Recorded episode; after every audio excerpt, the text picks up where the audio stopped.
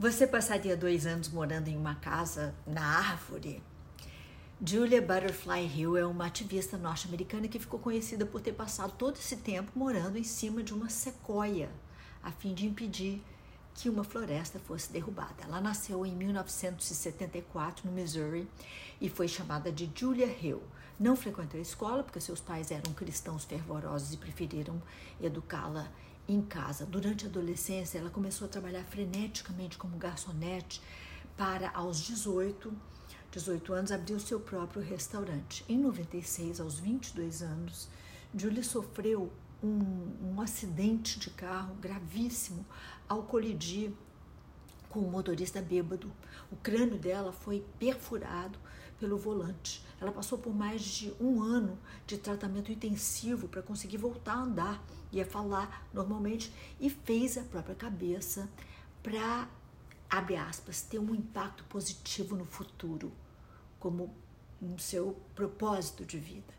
E foi assim que ela passou a integrar o movimento de proteção da floresta de sequoias da Califórnia, que estava sendo destruída pelos madeireiros da Pacific Lumber Company. Para chamar atenção à causa, Julia se voluntariou para morar em uma sequoia milenar apelidada de Luna pelos ativistas. Ela achou que um mês de protesto seria suficiente, mas errou feio. De 10 de dezembro de 1997 a 18 de dezembro de 99, Julia Hill morou no alto da sequoia de 55 metros. São mais de dois anos que ela passou lá e se engana quem imagina que ela estava lá muito, muito confortável na, na, linda casa da árvore. Inicialmente ela ficou em uma plataforma de dois metros e meio por um e meio, tamanho de uma cama de solteiro, e levou todo um ano para conseguir uma outra plataforma igual, protegida por uma lona plástica para ela poder colocar o seu saco de dormir. O alimento dela era levado à floresta por outros ativistas e aliçado por uma corda.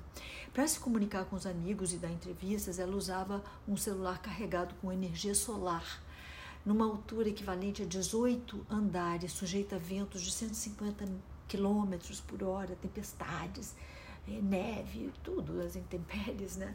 É, Julia Hill ainda teve que lidar com todos os esforços da madeireira, a tal da Lumber, Pacific Lumber, né? Para tirar ela dali.